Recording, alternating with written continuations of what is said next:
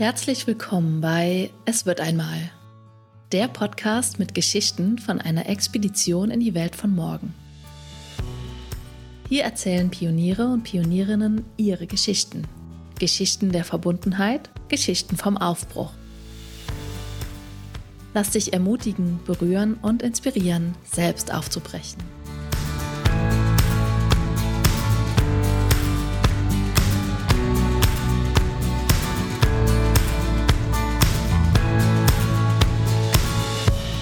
Ihr Lieben, in dieser Folge habe ich einen Menschen zu Gast, der mein Leben vor einigen Jahren sehr inspiriert und beflügelt hat und der einen großen Anteil daran trägt, dass ich heute da bin, wo ich bin. Es ist Tobi Roswog, ein Mensch, der in dem, was er verkörpert, ganz viel in der Welt bewegt und inspiriert, bereichert, brennt, um die Welt von morgen mitzugestalten und der auch Teil von meinem persönlichen Lebensweg war. Bevor wir in dieses Gespräch einsteigen, noch ein kleiner Hinweis, denn es gibt eine neue Entwicklung beim Es wird einmal Podcast. Ihr könnt mich und diesen Podcast ab jetzt monatlich unterstützen.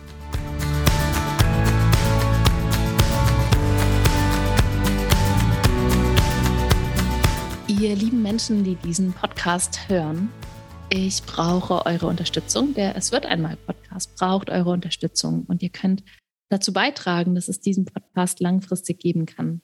2022 ist der Podcast an den Start gegangen.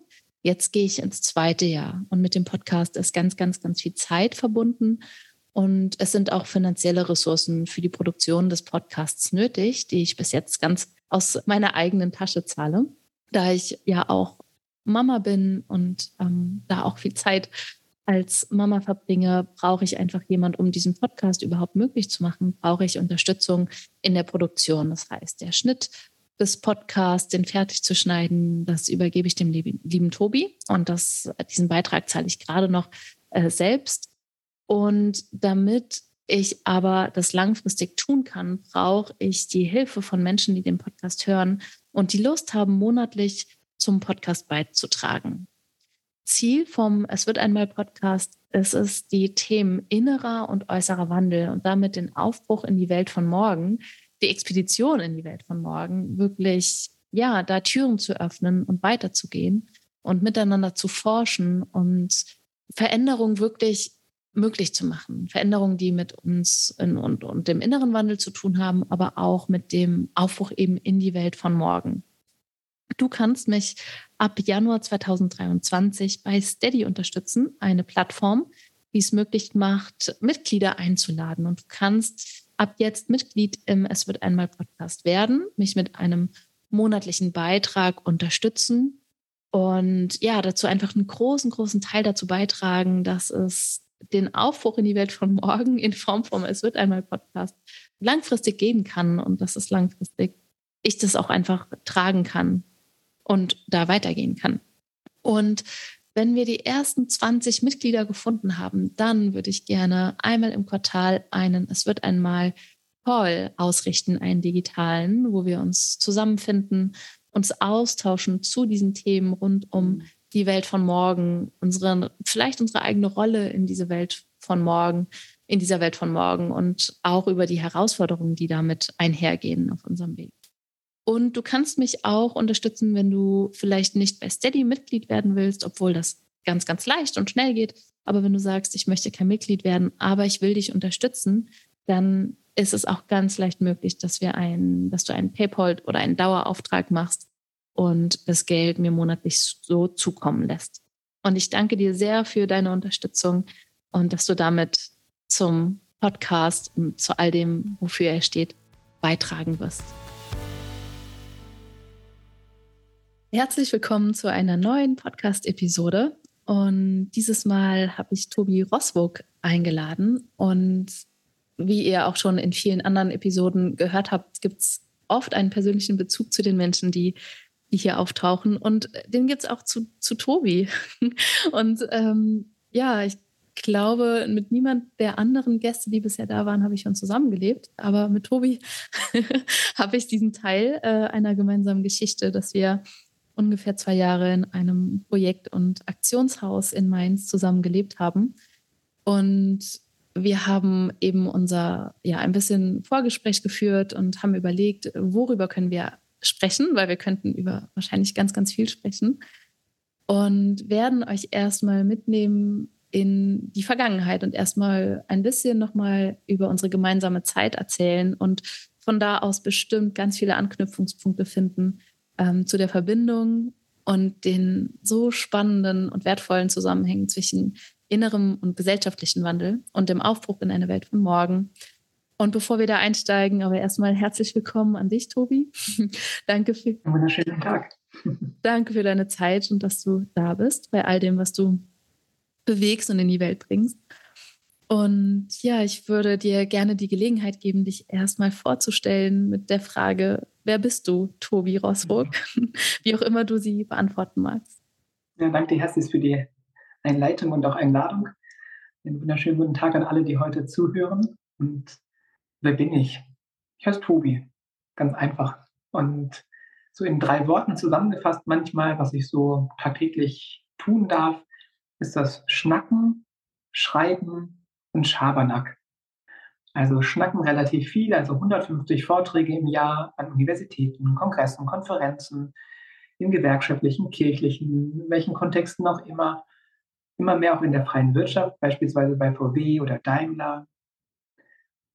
Da versuche ich Impulse zu geben, die mal mehr irritieren, mal mehr inspirieren dass so meine Hoffnung ist, dass wir das Undenkbare immer denkbarer werden lassen können. Also diesen Austausch, der Versuch, immer in der Begegnung auch klarzukriegen, Realität ist nicht starr, sie ist veränderbar. Lasst uns eben in den Prozess gehen gemeinsam. Das mir eine großartige Freude ist, relativ viel unterwegs zu sein mit Vorträgen. Der schreibende Teil, unter anderem mit dem Erstlingswerk 2018, After Work, radikale Ideen für eine Gesellschaft jenseits der Arbeit. Ein Buch, was im Ökom Verlag erschienen ist und auch als PDF frei verfügbar und auch sogar eingesprochen, großartigerweise von der lieben Alma Maya Ernst, als, als Hörbuch auch frei verfügbar. Wer die 144 Seiten nicht lesen mag, sie sind sehr einfach verdeutlicht, wenn du sie von Alma hörst. Das ist so schreibend. Das letzte Buch, ausgekommen vor einiger Zeit zum Thema Verkehrswende. Und der Schabernack, nochmal das dritte Wort, kurz und knapp, um klarzumachen, oh, wie sitzt ihr eigentlich gerade? Der Schabernack ist so auf zwei Ebenen. Einmal auf so einer direkt aktivistisch widerständigen Ebene, klarzumachen, nein, das geht so nicht weiter. Hier leben wir systematisch auf Kosten anderer. Das möchten wir eigentlich gar nicht. Und trotzdem bauen wir es weiter und weiter aus in einer kapitalistischen Verwertungslogik, die absurd ist. Statt in Kooperation leben wir in Konkurrenz. Wie kann das sein? da also mitten reinzugehen. So Hambacher Wald ist ein Thema, Dannröder Forst, gerade aktuell Lützerath beispielsweise. Und da gibt es verschiedene dieser Symbole, dieser konkreten Kämpfe, wenn du so möchtest, vor Ort, der Auseinandersetzung, der Konfliktlinien. Und da reinzugehen, ganz wichtig. Also auch widerständig zu sein, protesthaft, von unten Druck aufzubauen. Und der Schabernack ist aber noch in der zweiten Ebene ganz wichtig. Also da haben wir auch gleich so ein bisschen den Dreiklang von Widerstand, Austausch und Utopie, den ich versuche in mein Leben zu lassen und unterschiedlich schwerpunkthaft je nach Phase eben lebendig werden lassen darf. Widerständig sagte ich gerade schon, Austausch, das ist das Schnacken und das Schreiben. Und dann brauchen wir aber noch die Utopie. Weil es braucht nicht nur gegen etwas zu sein, nicht nur darüber zu reden, wie es besser werden könnte, sondern auch es auszuprobieren, zu experimentieren. Also Utopien zu leben, zu schauen, wie können wir andere Selbstverständlichkeiten jenseits der Verwertungslogik, jenseits von Eigentum, Arbeit, Geld, Tauschlogik, all dem, ganz anders organisieren. Wie können wir uns da begegnen? In so einem utopischen Raum durften wir ja, im Liebermenschhaus beispielsweise in Mainz damals andersweise in die Welt bringen, wo ich ganz dankbar für bin. Ja, danke dir für diesen ersten Ausfl Ausflug in, in einen Teil von dem, was du bist und was du in die Welt bringst. Und ähm, bevor wir zum Liebermenschhaus kommen, habe ich gerade noch mal bin ich an dem Wort Utopie hängen geblieben, mhm. Mm, das ich natürlich sehr mit dir verbinde. Wir kennen uns seit ungefähr zehn Jahren, ein bisschen länger, und äh, ich verbinde das Wort Utopie sehr mit dir. Und vielleicht kannst du einfach noch mal, weil ich weiß, wie viel, wie viel dahinter steckt, ähm, könntest du in ein paar Sätzen sagen, was das für dich in der in der ja in der Welt, in der wir gerade sind, ähm, für dich bedeutet, ähm, das Wort Utopie zu benutzen und dein Wirken mhm. mit diesem Wort zu beschreiben und wo willst du dahin? Ja, sehr gerne. Danke dir. Konkret ist spannend, wenn wir Utopie hören, viele durchaus denken würden, ah, das ist doch utopisch, das ist doch unrealistisch, nicht machbar, unmöglich gar. Ich merke ungefähr auch in unserer Zeitspanne der letzten zehn Jahre, die wir uns jetzt kennen, dass dieser Begriff aber viel weniger so wahrgenommen wird, so in Anführungsstrichen negativ konnotiert, sondern durchaus möglich. Eine Traumwelt, realistisch. Die Zukunft, die Welt von morgen, wie auch immer assoziiert wird als Utopie. Also wir merken schon, dass es durchaus positiv besetzt ist, dieser Begriff. Gerade irgendwie immer mehr Zeit für Utopien zu sein scheint, glücklicherweise. Wir haben vor allem damals auch das Netzwerk Living Utopia initiieren dürfen, also absichtlich noch der Utopie eine lebendige, eine gelebte Utopie vorweggestellt, um klarzumachen, es geht nicht gar nicht nur um das irgendwann mal vielleicht in der Ferne schweifende theoretische Konstrukt einer perfekten Welt, sondern dem Hier und Jetzt, dem Konkreten, würde Ernst Bloch vielleicht sagen, der konkreten Utopie. Und am ehesten vielleicht lässt sich zusammenfassen, um jetzt einen ganz langen Vortrag über Utopien zu halten, die Kraft der Utopie im Wort wie wir sie verstehen, vor allem ist mit Fernando Biri auf den Punkt gebracht, ein großartiger Dichter, der es mal auf den Punkt brachte, Utopie. Die Utopie, sie steht am Horizont. Bewege mich zwei Schritte auf sie zu und sie entfernt sich um zwei Schritte. Ich gehe weitere zehn Schritte auf sie zu und sie entfernt sich wieder um zehn Schritte. So viele Schritte ich mich auf sie zubewege, sie entfernt sich immer um die gleiche Anzahl an Schritten. Wofür ist sie also da, die Utopie? Dafür ist sie da, um zu gehen. Also sich auf den Weg zu machen. Utopie verstanden als ein Prozess und nicht als das perfekte Bild, sondern auf dem Weg dahin wird sie es wieder anders malen, weil wir neue Erkenntnisse erlangen durften durch die Erfahrung, die wir machten, auf dem Weg hin. Das finde ich ganz wichtig, also dynamisch, flexibel, spontan zu reagieren und nicht den perfekten fünf- oder zehn-Punkte-Plan zu haben, den wir einfach nur abhaken müssen und dann haben wir es doch geschafft sondern wir im Wandel sind. Als Wesensgang individuell, aber auch kollektiv. Da dürfen wir wunderbare neue Punkte finden, wo ich vielleicht vor 20 Jahren gesagt hätte, das war doch total utopisch im positiv besetzten Sinne und merke aber, heute geht es noch viel utopisch her. Da so dran zu bleiben, im Prozess. Vor allem ist halt eine kraftvolle, wirklich wichtige Magie fast schon zu empfinden, mit der Utopie sich auch tragen zu lassen. Hier und jetzt, wunderbar.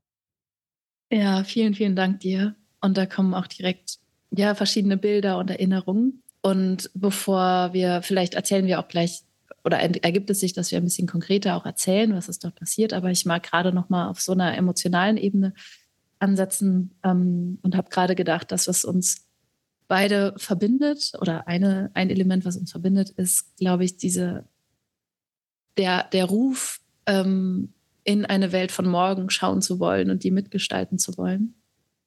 Und ich mag ein bisschen über unsere Begegnungen erzählen.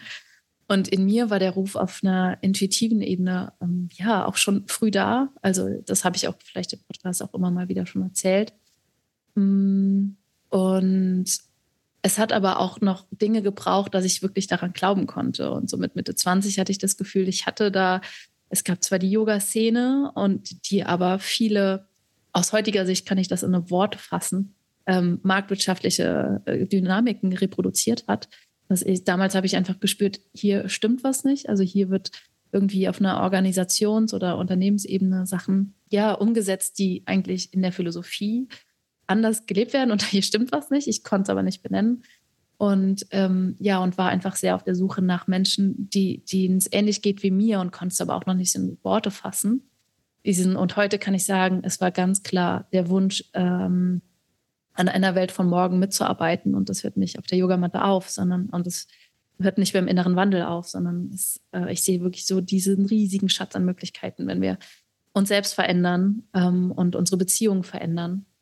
Ähm, und eben auch in damit auch in die gesellschaftliche Gestaltung gehen. Und entweder kommen Menschen eher vom gesellschaftlichen Ansatz und, und merken, dass ähm, ja, wenn sie nicht ihre Bedürfnisse ernst nehmen, dass es auch irgendwann begrenzt ist und dass sie auch Dinge wieder reproduzieren oder sie kommen vielleicht vom inneren Wandel und, und vom innere Schätze und Ressourcen und Kraftquellen gefunden und spüren, jetzt will ich davon mehr auch, dass das mehr in der Welt ankommt oder der Welt schenken. Und ähm, ja, und ich war damals sehr auf der Suche und das war ein großes Geschenk, dir und der Pia zu begegnen über eine Initiative im gesellschaftlichen Kontext, nämlich Foodsharing, wo es darum geht, die riesige Verschwendung und den, das Wegwerfen von Essen äh, etwas, ein anderes Konzept, eine andere Bewegung entgegenzusetzen und eben Essen zu retten. Und da sind wir uns begegnet. Und ähm, dann sind innerhalb von einigen Monaten Pläne eben zu dem äh, gemeinsamen Haus, was wir mieten könnten und von dem aus wir die Welt von morgen mitgestalten können und Synergien schaffen können, ähm, haben sich ergeben. Und ähm, ja, bevor wir da weitergehen, teile ich mit euch ein paar Gedanken, die mir eben kamen, als ich Tobi nochmal zugehört habe.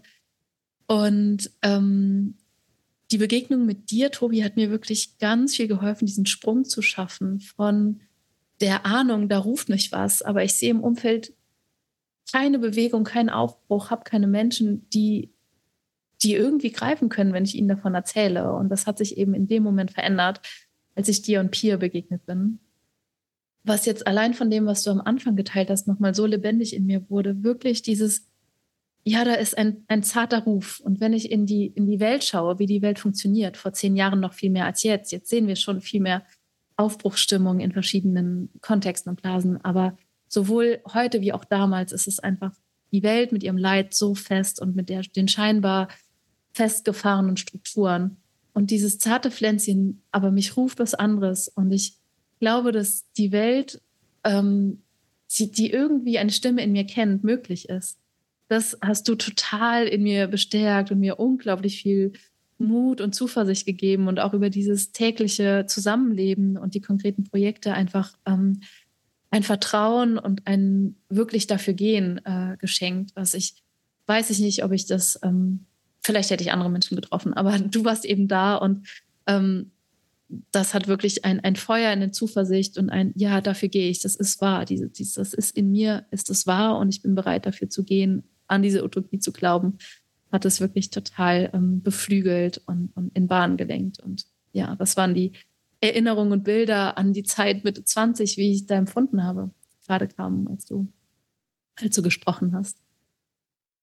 Und das würde ich ganz, ganz vielen Menschen wünschen, dass so zart und leise und so fest und groß und bedrohlich die Welt dagegen erscheinen mag, gegen die zarten, leisen inneren Sehnsüchte und Stimmen, dass es, ja, dass es, dass es wahr ist. und gerade weil sie so zart und leise sind, sind sie vielleicht, sind sie vielleicht wahr. Und ähm, ich glaube, das ist ein großes Geschenk, was du verkörperst, ähm, dass du Menschen da ermutigst und, und Energie spendest und Feuer anzündest, weil sie einfach dich sehen und dich mitbekommen, wie du in der Welt agierst. Und mir fällt sogar auch noch ein zweites Element ein, wenn, wenn das für dich passt. Und ich weiß noch, wir standen, das Liebermensch-Haus war schon entstanden. Also das war ein, ein Haus, was wir gemietet haben ähm, in einem Vorort von Mainz auf dem Lerchenberg, ähm, wo wir verschiedene Sachen ausprobiert haben. Und unter anderem haben wir auch Essen gerettet. Und ich glaube, wir waren zusammen beim Rewe eine Portion Essen holen mit den Fahrrädern und äh, mit dem, dem Anhänger, den wir hatten und haben das Essen ausgepackt.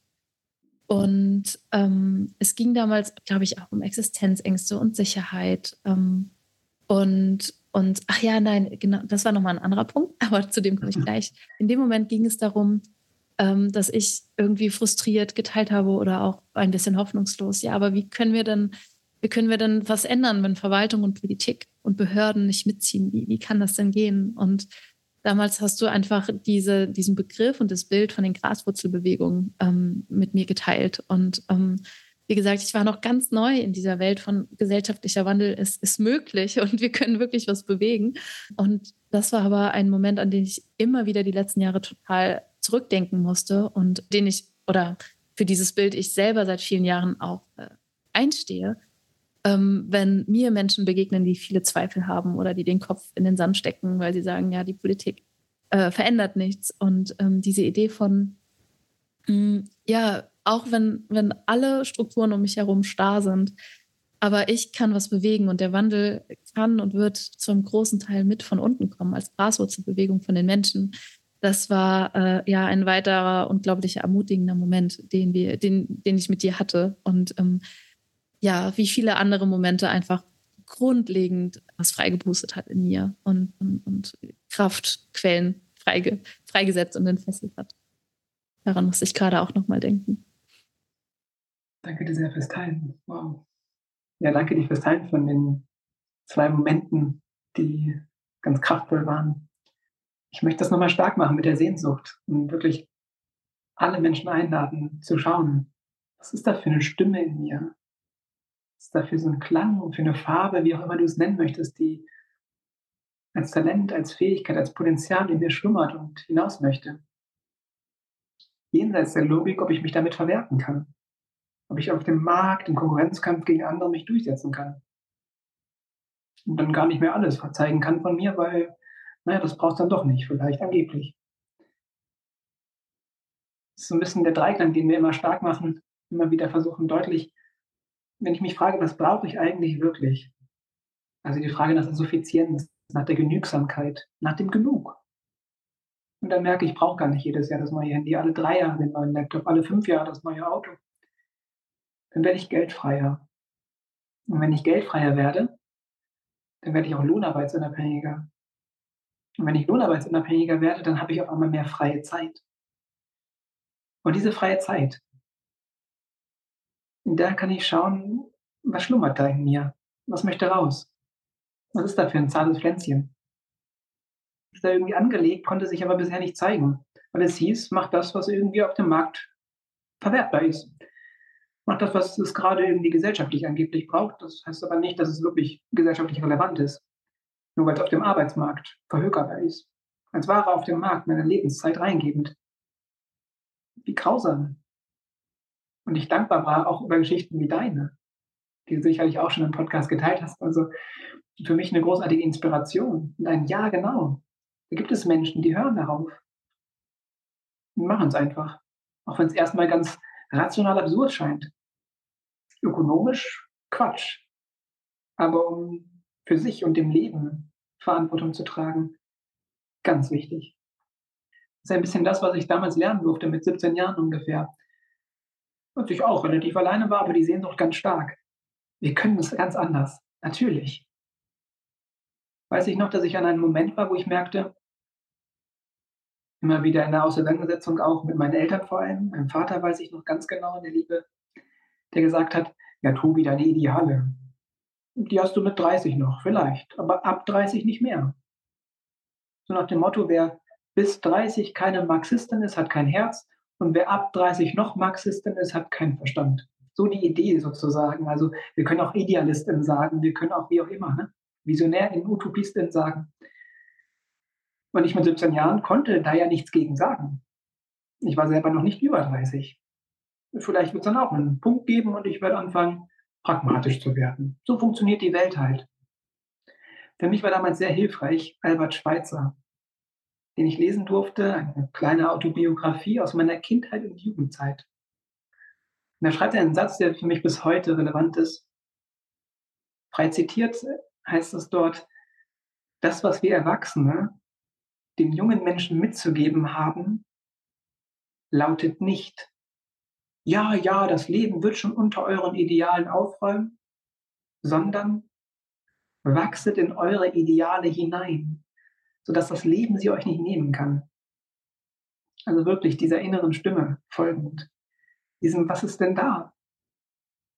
Dann höre ich Menschen um mich herum, wenn ich Vorträge an der Universität gebe, 300 Studentinnen, die dann meinen, ja Tobi, eigentlich hast du recht, das geht mit mir in Resonanz, das fühle ich ganz genau so. Diese Sehnsucht. Und dann die Stimme meines Vaters, die Stimme meiner Mutter, die Stimme irgendeiner anderen Autorität, sei es die Professorin, die Lehrerin aus Kindheitstagen. Ja, aber reiß dich doch zusammen, streng dich einfach an, andere um dich herum schaffen es doch auch. Und dann einzuladen, schau mal um dich herum, lass uns mal authentisch, ehrlich miteinander sprechen. Möchtest du das wirklich? Ist es das, wie du leben möchtest? Ist es das, was du reingeben magst? Ist es dein Talent, dein Potenzial? Oder einfach nur das, womit am Ende des Monats irgendwie Geld auf dem Konto ist, damit du überleben kannst? Die Frage ist hart, unbedingt. Und sie hat auch mit Privilegien zu tun, definitiv. Gleichzeitig sich Schritt für Schritt auf den Weg machen, solidarisch anders zu organisieren, Menschen zu ermutigen, aus der Ohnmacht, die da ist, in Anbetracht dieser gesellschaftlichen Verhältnisse, zu sagen, puh, da kann ich Macht draus entwickeln, indem ich mit anderen Menschen mich organisiere. Gucke, was berührt denn die? Das ist für mich immer wieder eine großartige Freude, darauf einzugehen, Menschen ein bisschen vielleicht an der Stelle durch diesen Impuls zu inspirieren. Äh, vielleicht aber auch zu irritieren und dann aber auch eine Auseinandersetzung damit auseinanderzusetzen. Das vielleicht nur, wenn wir gerade diese Sehnsucht anschauen. Ja, die ist da und die ist wunderbar. Die spüre ich übrigens auch bei VW vor 400 Leuten des mittel- und gehobenen Managements. All die wissen, so kann es nicht weitergehen.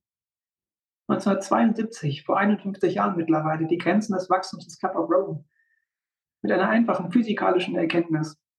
Bei einem begrenzten Planeten kann es kein unendliches materielles Wachstum geben. Das geht einfach nicht. Und das ist auch gar nicht schlimm. Wir dürfen es nur erkennen. Und danach leben. Das brauchen wir alles gar nicht. Wir könnten ganz anders. Und wir machen auch schon anders.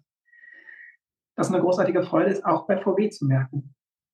Dass die Menschen dieses immer weiter, schneller, höher und angeblich besser merken, nein, so geht's nicht. Worum geht's überhaupt? Um die Begegnung. Und die Zapatistas sagen uns, wenn du sie fragst, woraus gebiert das Neue? Nicht aus dir, sagen sie, nicht aus mir, sondern zwischen uns, im Choke, im Zusammenstoß. Das ist für mich bis heute hoffnungs- und handlungsgebend, darauf zu vertrauen. In Kooperation statt in Konkurrenz sieht die Welt ganz anders aus.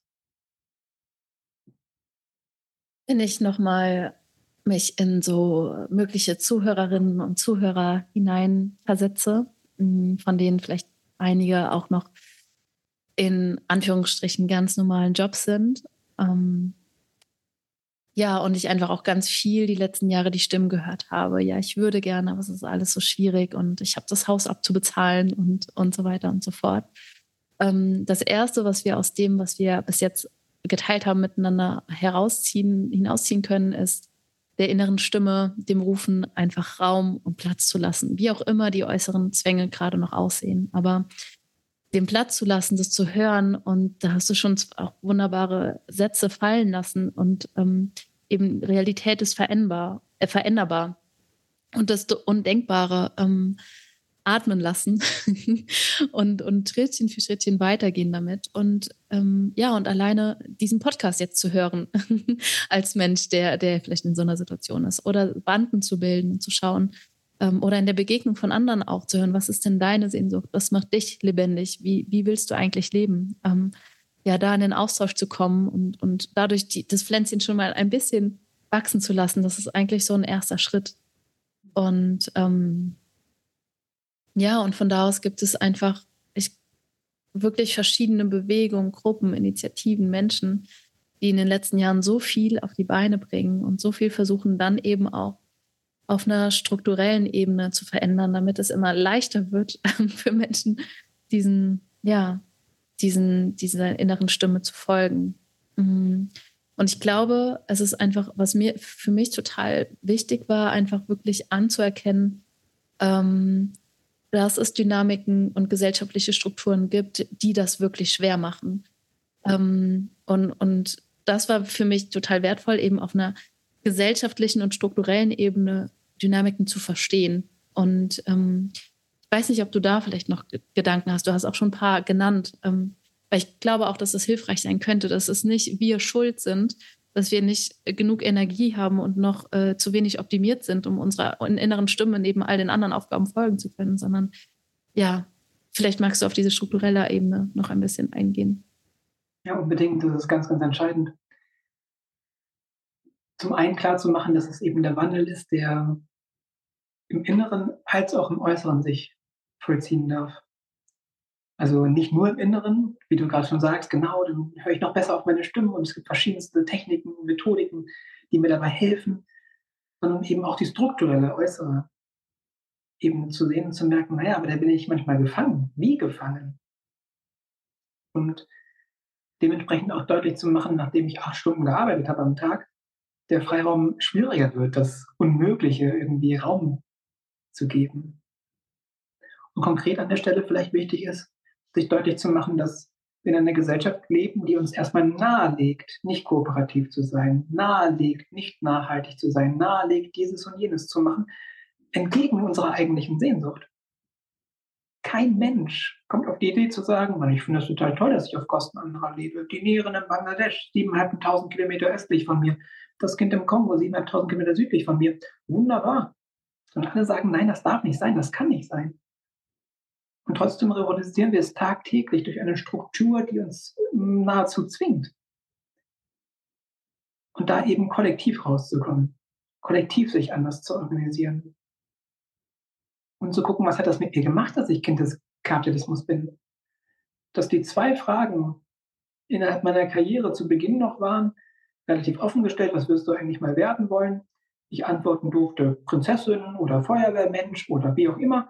Je älter ich aber wurde, es ernsthaft war. Was willst du mal werden? Und da durfte ich nicht mehr Prinzessin sagen. Und dann die zweite, wenn ich angeblich was geworden bin, wenn wir uns kennenlernen, die Frage ist, und was machst du so? Und die Frage ist nicht offen gestellt. Was machst du so? Sie ist reduziert auf deine Lohnarbeit, auf das, womit du dein Dasein rechtfertigst, womit es dir erlaubt ist, überhaupt zu existieren. Wenn so nämlich nicht, bist du ein Schmarotzer. Bist du ein Mensch, der auf Kosten anderer lebt. Gesellschaftlich auf jeden Fall, in einer kapitalistischen Logik, die wir natürlich auch internalisiert haben, so verinnerlicht. Oh, ich bin nichts wert, wenn ich nicht tue etwas, wofür ich fett entlohnt werde. Wenn ich weniger Stunden habe als die andere Person, weniger wert. Wenn ich gar keine habe, gar nichts wert. Absurd. Du bist wunderbar, so wie du bist. Ganz großartig. Und gib einfach rein, was du reingeben möchtest und nimm raus, was du brauchst. Konkret an der Stelle also zu gucken, auch was macht das mit mir innerlich, wenn ich so sozialisiert, so auferzogen bin. Wenn ich nicht gucken konnte, frei, was möchte ich eigentlich, sondern was muss ich tun, um ein guter Mensch zu sein? merken wir glücklicherweise immer mehr Menschen, die sehen, es geht ganz anders. Und da eben Kraft rauszuschöpfen, zu merken, ah ja, warum denn nicht? Und das heißt nicht von heute auf morgen alles. Das ist wichtig auch. Deutlich zu machen, dass es Schritt für Schritt ist. Für viele auf jeden Fall. Von der Komfortzone vielleicht in die Lernzone und manchmal kurz auf Panikzone, aber nicht zu häufig vielleicht, sonst wird es ein bisschen unangenehm. Und ein bisschen zu sehr auch, sodass es am Ende nicht mehr viel gelernt werden kann. Konkret also wir Strukturen haben durch gesellschaftliche Konzepte wie eben Eigentum, wie Lohnarbeit, wie Geld und das alles umfließend die Tauschlogik, also die Idee, das ökonomische Prinzip von Leistung und Gegenleistung. Wenn ich etwas gebe, muss ich dafür etwas wiederverlangen und umgekehrt, wenn ich etwas haben möchte, muss ich dafür etwas geben. Das aufzulösen ist ganz entscheidend. Die Tauschlogik, zu sagen, ich gebe rein, was ich reingeben kann und nehme raus, was ich brauche. Ganz einfach und auch Eigentum strukturell verhärtet. Diese, Unabhängig diese, diese Ungerechtigkeit. Das sich deutlich zu machen, ist wichtig, dass es eben nicht an dir alleine liegt. Das möchte uns die Ökonomie, die aktuell vorherrschende kapitalistische, immer so einfach weiß machen. Du bist einfach deines eigenen Glückes Schmiede und du bist schuld. Und da leider manchmal auch die inneren Wandelprozesse sagen, stimmt, du musst nur frei genug sein, dann ist doch alles wunderbar. Und wenn du nicht dich genug angestrengt hast zu meditieren oder zu Räucherstäbchen äh, einzuatmen, dann ist es deine Schuld. Nein, es ist nicht deine Schuld. Lass uns versuchen, zwischen Individuum und Kollektiv gemeinsam eine ganz andere, kraftvolle Ebene zu kreieren, in der wir für das Leben gemeinsam sind. So ungefähr vielleicht, um deutlich zu machen, so ein das andere bedingt. Denn wenn wir in einer Gesellschaft lebten, die uns nahelegt, nachhaltig zu handeln, solidarisch zu handeln, kooperativ zu handeln, was gar kein Problem wäre, dann bräuchten wir uns gar nicht jeden Tag im Grunde zerfressen mit der Entscheidung, die wir tätig, täglich zu tun haben, ob wir das jetzt so machen oder so. Und es ist klar, es ist ein ganz anderes Spielfeld sozusagen, in dem wir uns bewegen. Das finde ich ganz wichtig, auch diese Qualitäten des Spielens wieder zu sehen. Lass uns das experimentieren, anders machen. Magst du vielleicht nochmal so ein Bild zeichnen, ein bisschen, also, oder du hast es jetzt schon getan, aber so eine Welt von morgen, ähm, die kann natürlich tausende Facetten und Bilder haben und das ist auch überhaupt nicht gedacht, dass es abschließend äh, sein muss an der Stelle, aber vielleicht, wenn du da nochmal dich hineinträumst und ähm, ja auch schon und, und, mitten auf diesem Weg bist dorthin, ähm, welche zentralen Dynamiken wären anders und wie könnte das aussehen? Zum einen werden wir ganz klar an der Suffizienz orientiert, an der Frage, was brauchen wir eigentlich wirklich? Und das übrigens nicht nur materiell, sondern auch immateriell, also wenn du so möchtest, mental. Was habe ich im Kopf und Herz gelernt, was angeblich normal, natürlich, notwendig ist? Und zu merken, das geht ganz anders. Und dann brauche ich gar nicht so viel Ballast mit mir rumschleppen. Und dann natürlich gesamtgesellschaftlich, was brauchen wir überhaupt für Lohnarbeit oder überhaupt für Aufgaben? Ich würde es gar nicht mehr Lohnarbeit nennen wollen gerne sondern was brauchen wir, um gemeinsam zu existieren. Da gibt es verschiedene Aufgabenfelder. Wunderbar, die teilen wir untereinander auf. Gar nicht im exakt angeblich gleichen Maße, sondern im gerechten Maße, dass einige mehr können zufälligerweise und andere weniger. Ist doch kein Problem. Am Ende reicht es für alle. Es ist auch orientiert natürlich an der endlich Fokussierung auf Sorge, auf umeinander kümmern, um füreinander da zu sein. Also wirklich, wenn du so möchtest, nicht mehr für einen anonymen Markt, sich durchzusetzen gegen andere im Konkurrenzkampf und irgendwie Wecker zu produzieren, die nach drei Stunden eh kaputt gehen wieder, aber Hauptsache es hat kurz mal Profit gemacht angeblich, sondern konkret an Bedürfnissen sich orientiert. Was brauchen wir da gerade? Es ist unglaublich. Kehrtätigkeiten, also sondern mein Kümmern von älteren und jüngeren Menschen und so weiter und so fort, ganz wichtig. Und ein ganz wichtiger anderer Punkt, der mir ganz entscheidend ist, ist ein ganz anderes Mensch-Mitwelt-Verhältnis, in der wir uns nicht mehr sehen als Krone der Schöpfung, anthropozentrisch sozusagen, der Mensch im Mittelpunkt des Universums und die Umwelt um sich herum gestaltet. Eine große Kritik auch im Umweltbegriff, die sehr anthropozentrisch schon inhärent angelegt ist, sondern Mitwelt. Ich bin Teil bzw. beteiligt an einer größeren Wirklichkeit und vor allem dann gucken, wie gehen wir mit den nichtmenschlichen Tieren um. Also aktuell total ausbeuterisch. Leidvoll mit der lebendigen Kreatur, die Schmerz empfindet, die Glück empfindet. Das ist ganz wichtig, wäre eine herrschaftsfreie Welt, in der Macht sich nicht so stark akkumuliert. Konkret also freie Menschen in freien Vereinbarungen. Die Zapatistas, um sie nochmal reinzuholen, würden sagen, eine Welt, in der viele Welten Platz haben. Weil die muss nicht alle ganz genau perfekt unisono genau so aussehen. Gleichzeitig allerdings allen Menschen die Freiheit geben zu sagen, möchte ich das so oder so. Dementsprechend also eine Utopie gemalt, in der wir nicht mehr auf Kosten anderer leben müssen. Wie wunderbar wäre das denn? Zu gucken, wie können wir uns ganz anders organisieren. Und das sieht dann aus, wie du es auch nennst, Banden bilden, also auch verschiedenste Bezugsgruppen. Da haben wir viele Konzepte, auf jeden Fall, wie die heute sehen, gar nicht mehr vorhanden. Ich war letztens eingeladen, naja, mehr oder weniger, bei der Aktionärsversammlung von VW und habe dort eine Rede halten dürfen vor den ganzen AktionärInnen, aber auch vom Vorstand von VW, dem Aufsichtsrat, Emirat Katar war dabei, Porsche Pirch, die reichste Familie Österreichs und so weiter und so fort. Und durfte da Erich Mühsam bedienen. Ein wunderbares Zitat, wenn er sagt, warum das Dach flicken, wenn das Fundament morsch ist? Wir brauchen den Komplettumbau. Heute kaum vorstellbar, weil wir so sozialisiert und geprägt sind, Schritt für Schritt aber immer mit diesen Konzepten von Eigentum, Lohnarbeit brechen dürfen und Schritt für Schritt uns kollektiv ganz anders organisieren. Ja, und ich glaube, alleine das ist schon so eine, ähm, also so, so starre Mauern in unseren Köpfen, die ähm, ja viele von uns und ich ja auch lange nicht einfach als die Realität empfunden haben. Es ist normal, ähm, Lohnarbeiten zu gehen. Die 40-Stunden-Woche ist normal, ähm, wenig Urlaub zu haben. Ähm, bei krank, wenn man krank, sich krank fühlt, ein schlechtes Gewissen zu haben, das ist normal. Und ähm, also die Normalität einfach in Frage zu stellen, dass die, und die ist ja nicht im Vergleich der, zur menschlichen Geschichte insgesamt nicht so alt. Und trotzdem ist sie so fest sozialisiert in uns allen aus den letzten, ich habe da keine genaue Jahreszahl, wann das anfing, du weißt wahrscheinlich da mehr, aber sagen wir einfach mal 200 Jahre. Ähm, und natürlich liegen die Wurzeln weiter zurück, aber diese industrielle Gesellschaft, westliche kapitalistische Gesellschaft, die wir kennen, ist ja noch nicht so alt und trotzdem ist es so fest.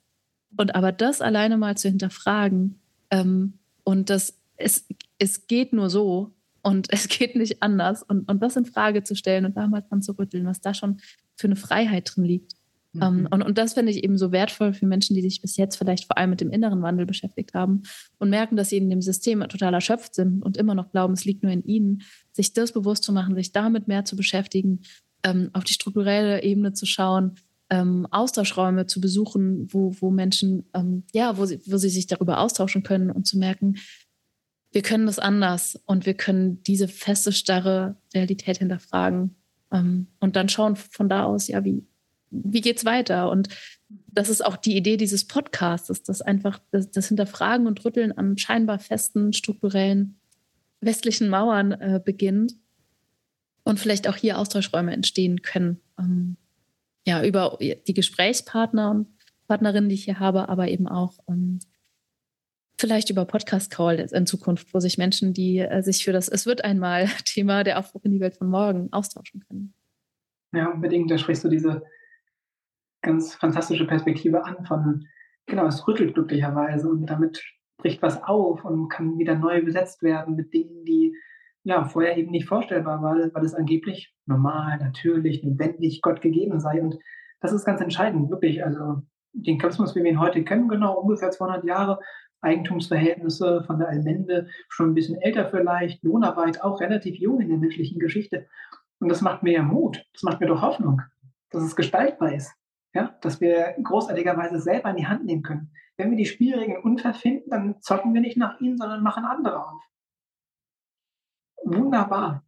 Das sich deutlich zu machen, ist, glaube ich, ganz wichtig und immer wieder zu hinterfragen, was möchte ich gerade dazu beitragen, was kann ich dazu beitragen, was möchte sich aus mir, aus dem Schlummerschlaf sozusagen im Kapitalismus unterdrückt, das, was ich wirklich beitragen kann, doch zeigen.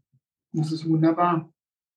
Und da finde ich, hast du auch schon mal, hast du noch mal was Wichtiges angesprochen, wozu ich auch eine der letzten Fragen gleich noch stellen würde. Ähm, nämlich, wie kommen wir denn dahin in diese Welt von mhm. morgen? Und du hast da eben auch schon von einem Dreiklang gesprochen.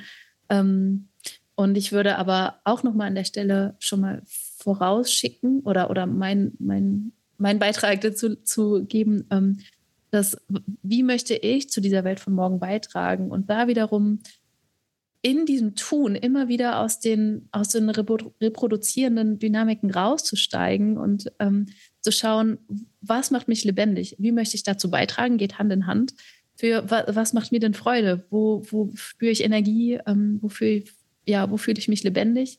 Und dann gleichzeitig aber auch die eigenen Bedürfnisse und Grenzen auch zu hüten und ähm, auch da wieder zu schauen, wo, ähm, ja, wo steige ich ein in ein ähm, mich verausgaben, weil ich in einem Leistungsprinzip noch funktioniere. Und, und ich glaube auch, dass wir die Welt von morgen nur bauen können, wenn wir eben nicht den ganzen Schmodder mitnehmen und einfach, wenn wir uns kaputt rennen und über unsere eigenen Grenzen gehen in diese Welt von morgen, dann ähm, ja, reproduzieren wir auch da ein, Ding von Leistung wieder und von einem hohen Tempo. Und vielleicht ist es da an Stellen einfach super dienlich, langsam zu sein, auch in, dann, wenn es dran ist. So. Also das ist jetzt nur ein, ein Beispiel von dem, was ich für mich so wertvoll finde, immer wieder auch, ähm, wie kommen wir dahin, mit welchen Elementen kommen wir dahin, aber auch mit welcher inneren Haltung und inneren Qualität kommen wir dahin. Und schon auf dem Weg, es anders zu machen und nicht hinzurennen mit all der Dynamik, die, wie wir es gelernt haben, von Leistungsgesellschaft und so weiter und so fort.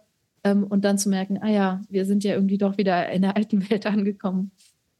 Ganz genau ich glaube, das ist wirklich ganz wichtig, dass wir andere Selbstverständlichkeiten erproben und erfahren und erleben und dann auch verinnerlichen dürfen, weil wenn wir mit den Methoden der Konkurrenz und wie auch immer noch uns bedienend versuchen, diese andere Welt zu erzwingen, dann wird das wahrscheinlich keine so schöne neue Welt. Konkret also so ein bisschen vielleicht das Revolutionsverständnis so nach dem Motto, wir müssten doch nur das Proletariat vereinen und die Bourgeoisie stürzen und dann hätten wir die Produktionsmittel in unseren Händen und zack, wäre alles besser. Aber ich sage ganz klar, auch nach der Revolution wird das Essen nicht weniger giftig, wenn wir weiterhin die Produktion genauso machen mit der inneren Haltung, aber auch der äußeren Manifestation sozusagen. wie davor. Die Panzer nicht friedfertiger, nur weil wir sie auch einmal selber produzieren und irgendwie ein bisschen kollektiver das gestalten, sondern es geht wirklich darum, mit einer ganz anderen Haltung, ganz genau, mit einem ganz anderen zwischen inneren und äußeren Wandel sich befindenden. Konkret ist eine Haltung aus meiner Perspektive ganz wichtig, die der Dankbarkeit und auch die der Demut. Also klar zu kriegen, hey, ich habe gar nichts geleistet und nichts verdient. Es ist alles ein Geschenk. Und ich habe Glück und ich bin dankbar darüber. Und genau daraus entsteht auch Verantwortung. Und das jetzt reingeben zu dürfen. Mache ich jeden Tag mit größter Freude. Und das eben Schritt für Schritt zu machen.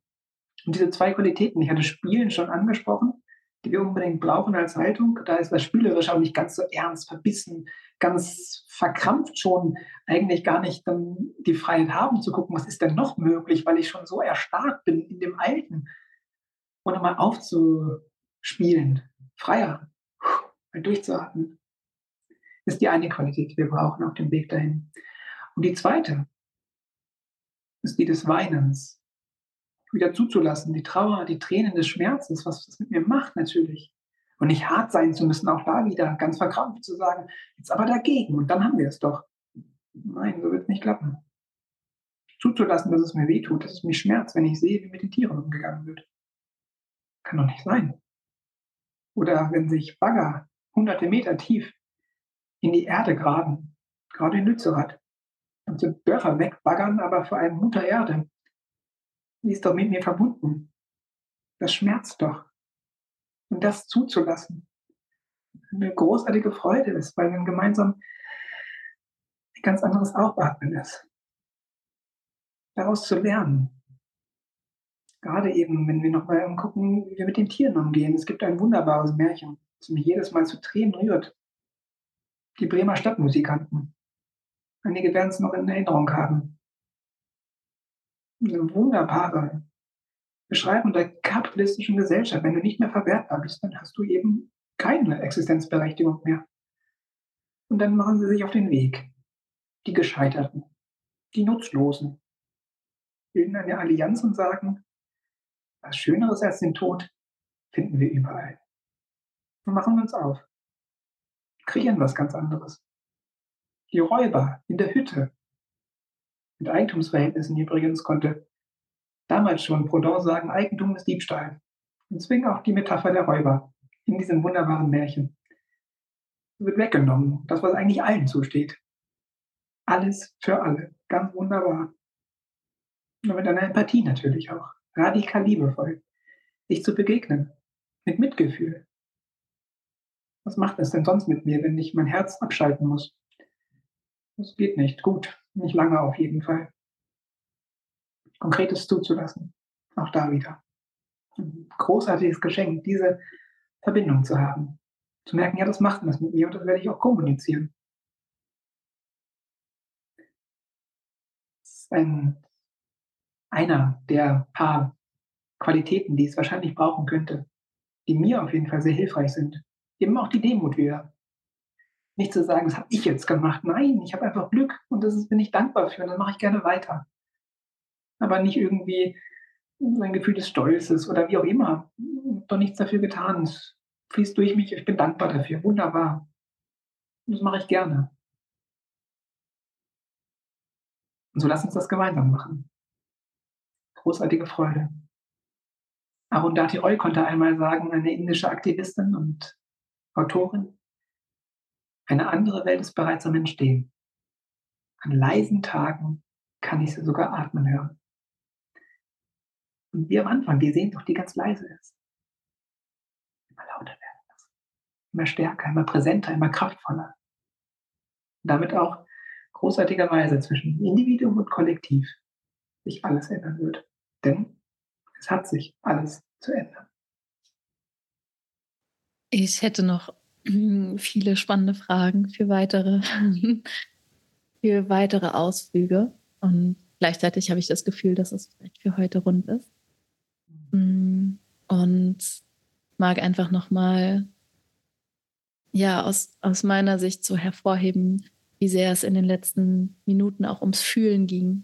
Ähm, und um innere Haltung und ganz viel ums Fühlen und ähm, das von innen nach außen laut werden lassen. Und ja, vielleicht noch ein Gedanke, den ich aus den letzten Jahren, ähm, in dem ich in dem Netzwerk Mycelium auch ganz viel unterwegs bin, auch nochmal sehr deutlich erlebt habe, dass die Spuren von all dem, wie wir sozialisiert sind, sind ja so tief in uns. Ja, das ist, ähm, und ganz viele Spuren von dem, was ich anders haben will, sind auch immer noch in mir. Ähm, und dann in verschiedenen anderen Punkten wird es eng oder bekomme ich Existenzängste oder komme ich doch auch vielleicht in Konkurrenzgedanken. Aber ähm, ja, es ist einfach wirklich eine ganz, ja, oder es ist auch ein, oder es ist ein ganz großer Teil des Weges, eben diese, diesen Spuren in mir zu begegnen, mit denen in Kontakt zu kommen und sie beginnen zu hinterfragen und es dann in dem Moment, wenn ich kann, wenn ich schaffe, den Sprung, den Quantensprung zu schaffen, es anders zu machen ähm, und anders zu leben. Also ähm, ich glaube, auf dem Weg in die Welt von morgen, äh, neben ganz vielen Dingen, die wir machen können. Und daran dachte ich, also es gibt viele Dinge, an die ich gerade denke, aber dieses Bild kam mir nochmal, die auf dem Weg in die Welt von morgen einfach die Sozialisierungsspuren der alten Welt in mir spüren, fühlen und ähm, ja, dadurch dann durchgehen und dadurch auch verändern. Unbedingt. Auch loslassen. Und ich mag gerade auch nochmal hier die Einladung aussprechen für alle Menschen, die das in der südlichen Eifel hören, weil ich finde, die gemeinschaftsbasierten Räume, die wir in dem, ja, in dem Eifelmyzel und seinen KooperationspartnerInnen ähm, aufgebaut haben, bieten ganz viele Möglichkeiten, das zu üben, ähm, weil es Gemeinschaften sind. Es bietet die Möglichkeit, Verantwortung für ein Angebot zu übernehmen, indem ich sage, ich bleibe ein Jahr wirklich dabei oder weniger oder länger, je nachdem, wie, das Angebot gestrickt ist. Und Solidarität zu üben und mich auf ein Geldexperiment einzulassen, was ganz viele Emotionen in mir als äh, marktwirtschaftlich aufgewachsenen Mensch ähm, auslöst, nämlich indem ich mit Menschen eine Gemeinschaft bilde und wir für das Gemüse unterschiedliche Beiträge zahlen. Und ähm, ich feiere all die, ja, um die 150 Menschen, die sich in den letzten zwei Jahren hier in diesem Kreis mit Brümmen auf die verschiedenen solidarischen Gemeinschaften, solidarische Landwirtschaft, ähm, die Yoga-Oase des Eifelmyzel eingelassen haben und da üben. Und ich sehe, wie groß der Sprung ist, ähm, wenn wir so aufgewachsen sind, wie wir sind, da einfach anders mit Geld umzugehen. Und das, ähm, ja, ich mag einfach Menschen einladen, wenn sie sagen, ich suche Banden in der Südeifel, dann schaut euch das mal an. Mhm weil neben dem, ihr bekommt Gemüse oder ihr erlebt Yoga in der Gemeinschaft, könnt ihr da wirklich ausprobieren, wie es ist, eine andere Haltung zu Geld zu entwickeln und, und, und ein, ein Experimentier- und Forschungsfeld einzutauchen, was wunderbar ist und was dann ganz viele Geschenke bereithält für alle, für die Menschen, die das auf die Beine bringen, aber auch für die Menschen, die Mitglieder sind. Ich bin ganz dankbar, dass ihr das so großartigerweise auf die Beine stellt. Unglaublich und wünsche, dass immer mehr Leute wunderbarerweise den Ruf spüren, zu sagen, ah ja, da spüre ich mal rein. Da schaue ich mal, was macht das mit mir? Weil ganz offen gesprochen, was soll denn passieren, dieses Experiment zu wagen? Das kann nur wunderbarerweise spannende Erfahrungen bereithalten. Ja, und wie gesagt, ich, ich muss mich sehr zurückhalten, gerade um nicht noch sieben Fragen zu stellen, die hier ähm, die hier noch stehen auf meinem Zettel, die über unser Gespräch entstanden sind. Aber vielleicht gibt es einen Anschlusstermin, ähm, wo wir nochmal in, in andere oder in, in andere Bereiche rein können. Aber ich habe so oft am Anfang des Podcasts angeteasert, dass wir noch über das Liebermenschhaus erzählen. Und wir sind jetzt erst auf eine ganz tiefe Ebene gerutscht. Und äh, unser Zeitfenster ist aber auch nicht mehr so groß. Aber vielleicht können wir einfach noch mal zum Abschluss kurz ein paar Bilder von damals nachzeichnen und ähm, das damit dann beenden heute. Ähm, ja, vielleicht, ich, ich mache den Auftakt und dann kannst du ja Gerne. weitermachen, Tobi. Ähm, also Tobi und Pia hatten eben damals den Wunsch, so ein äh, Projekthaus ins Leben zu rufen, haben mich gefragt, haben noch andere Menschen gefragt und wir konnten ähm, zwei VermieterInnen überzeugen, dass sie uns vertrauen und sind zu sechst oder zu siebt damals eingezogen und ähm, wir haben ausprobiert. Also Tobi war dann natürlich ein Vorreiter und Pia eine Vorreiterin. Für mich war es ein Ausprobieren.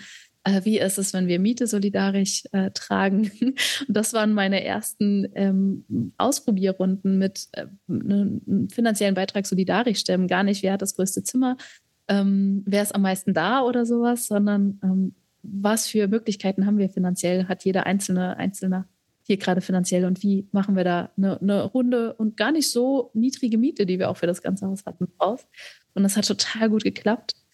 Ähm, ja, wir hatten einen Seminarraum, wir haben Essen gerettet, ähm, sowohl Trockenware als auch frisches Obst. Wir haben verschiedene Angebote dort für die, ähm, ja, für die Menschen vor Ort äh, ausprobiert und eben auch das Netzwerk, was Tobi auch schon genannt hat, Living Utopia, hat da ähm, sein Herz gehabt zu dieser Zeit und es wurden Pläne und, und Kongresse und Events geschmiedet. Ähm, ja, und es gab einfach viel Austausch zwischen uns und, und ähm, ja, vielleicht erstmal soweit von meiner Seite die ersten Erinnerungen, die aufploppen. Also ja. es ging darum, gemeinsam zu leben und aber auch ähm, im, im, Wandel außen aktiv zu sein und ähm, ja, und sich für mich war es wirklich ein Forschungsraum, wo diese Fragen, wie, hängen, äh, wie hängt innerer und äußerer Wandel zusammen und wo ist denn da auch mein persönlicher Platz zwischen diesen Welten? Ähm, mit 5, 26, 27 war das da ein großer, ja, großer spannender Raum. Mhm. Ja. Ja, auch da denke ich ganz dankbar dran zurück und denke an die offene Tür beispielsweise. Also, dass das Liebermenschhaus immer offen war denke an den Gemeinschaftskleiderschrank, den es ja auch gab. Später sogar noch auch kollektive Räume, wo Menschen einfach gesagt haben, genau, da ist einfach für mehrere Leute dann auch Schlafplatz. An den Co-Whooping, Co-Creation Space, ganz genau, wo dann doch viele spannende gemeinsame Projekte, Kampagnen, Ideen in die Welt durften. Der gemütliche Garten und vor allem die mehr oder weniger offene Lagerstelle, Lagerfeuerplatz, wo dann morgens großer, nicht immer, aber auch einige Male, gerade wenn irgendwie Seminare oder Gruppen da waren, großer Haferbrei gemacht wurde. Ja, und die beiden Vermieterinnen tatsächlich, also an Dagmar und Thomas, die beiden, erinnere ich mich auch noch gut. Es war ein urschöner Prozess. Ich weiß noch, wie nach einem halben Jahr, glaube ich, da leben, irgendwie der Impuls aufkam, mit denen mal so ein Reflexionsgespräch zu machen ich war total überfordert, weil das ja gar nicht irgendwie so in der Logik des Kapitalismus ist. Ihr zahlt halt eure Miete und dann haben wir nichts mehr mit euch zu tun. Dann ist die Beziehung fertig. So, ihr habt eure Schuld beglichen, das macht ihr ganz anständig, also fertig. Und dann aber zu sagen, naja, also es ist ja auch eine Nähe da und also wirklich eine örtliche. Wie geht es euch denn damit? Wünscht ihr euch was? Was braucht ihr? Und das war also einfach richtig schön. Auch der Lärchenberg als solcher mit dem großen Obstwiesen dann Spaziergänge, gemeinsame Schnackmöglichkeiten waren. Also, also es war einfach ganz, ganz wichtig und traumhaft. Es war ja tatsächlich auch mit der Idee, also von meiner Seite aus zwei Jahre da zu sein und klar zu machen, dann geht es weiter, weil Eigentum mir immer noch mit der Logik von Miete da ist und eigentlich schöner wäre, Häuser zu befreien. Und das ja dann auch passiert ist, Schritt für Schritt mit der Funkenhaus in Grene, mit der K20 in letzter Helden hier jetzt in Wolfsburg mit der Amsel 44. Ein ganz wichtiger Schritt, da Erfahrungen zu sammeln. Ja. Und es gibt es immer noch, das Liebermenschhaus. Also mittlerweile deutlich mehr als sechs oder sieben Leute da. Ich glaube, ich war jetzt im Mai letzten Jahres in meiner Fahrradtour vor Ort und da waren es, glaube ich, gerade zwölf, wenn ich das richtig noch erinnere. Ja. Wow. Ja, und für mich war es ähm, auch die Klarheit, ähm, ich möchte so wohnen, also ich möchte in Gemeinschaft wohnen. Gemeinschaft, gemeinschaftliches Wohnen kann viele verschiedene Facetten haben. Ähm, damals hatten wir jeder unser eigenes Zimmer. Heute habe ich das Gefühl, bräuchte ich ein bisschen mehr Rückzugsort. Und äh, aber damals war die Vision war schon auch schon früher da, irgendwie gemeinschaftlich Wohnen auszuprobieren, wäre schön. Und das, das ist mehr als als WG. Das ist vielleicht eine Fürsorgegemeinschaft wird auch, die füreinander eben Sorge trägt und, und miteinander wirklich in Beziehung ist. Ähm, ja, und das habe ich total mitgenommen. Und ich sitze zwar jetzt immer noch in dieser Übergangswohnung seit fünf Jahren mit der Milou, meiner Tochter, die aber im Liebermenschhaus geboren wurde. Ähm, und ja, aber es ist ähm, das, ja, wie auch immer, es ist wirklich Zeit, dass dieses gemeinschaftliche Wohnen auch jetzt in die Umsetzung kommt. Und wir haben da schon viel gemacht. Und ähm, das Liebe Mensch Haus ist einfach wirklich so eine Initialzündung gewesen. Ja, diese Bilder, die ich da habe, die, die sind wahr. Und ich will da, auch wenn ich jetzt die letzten fünf Jahre anders gelebt habe, aber es ist absolut die Klarheit da. mm, in den nächsten ein, zwei Jahren wieder gemeinschaftlich zu leben und ähm, ja, in der Südeifel eben auch ein Gemeinschaftshaus ähm, zu initiieren. Lieber Tobi, ich sag dir äh, vielen, vielen Dank für deine Zeit ähm, für heute und ja, bei dir ähm, gerne zu dir, das, das letzte Wort kannst du gerne haben oder die letzten Sätze. Oft ende ich so mit dem, was, was ist so, ja, was, es, wenn ich zurückkomme zu, es wird einmal, ähm, was darf werden in den nächsten Monaten oder Jahren, je nachdem, welchen Zeithorizont du magst, wenn du träumen darfst. Mhm. Was ist geworden in, in einer Zeit, zu einem Zeitpunkt in der Zukunft? Mhm. Ja, danke dir erstmal sehr, liebe Nadine. War eine großartige Freude, da jetzt beitragen zu dürfen, mit dir in den Austausch zu gehen, vielleicht ein paar ZuhörerInnen Impulse mitgegeben haben zu dürfen. Ja, ganz konkret ist jetzt so nur um ein Fenster aufzumachen, was werden wird, dass wir ja gerade in Wolfsburg sind, in einer Stadt mit dem weltweit größten Automobilkonzern VW. Und unser Ziel ist, in anderthalb Jahren wird in dem größten Werk der Welt, auch hier in Wolfsburg von VW, die erste Straßenbahn von Band gehen. Also wir brauchen keine weiteren Autos, sondern Busse und Bahnen und Fahrräder. Und das wollen wir jetzt mal schaffen in anderthalb Jahren und damit auch noch viel mehr einhergeht, nicht nur die Thematik der Verkehrswende, sondern auch der Frage dann, wem gehört das überhaupt? Also da auch wieder solidarisch sich zu organisieren. Ich hatte vorhin Porsche Pierich angesprochen, dem gehört das zu 53 Prozent. Nee, das wird nicht mal weiter so gehen. Ist aber auch nicht schlimm. Ist ganz wunderbar für alle. Von daher, lasst uns das machen. Es ist eine Einladung natürlich auch nach Wolfsburg oder wo auch immer hin. Ich freue mich, wenn wir uns begegnen und nicht nur hören.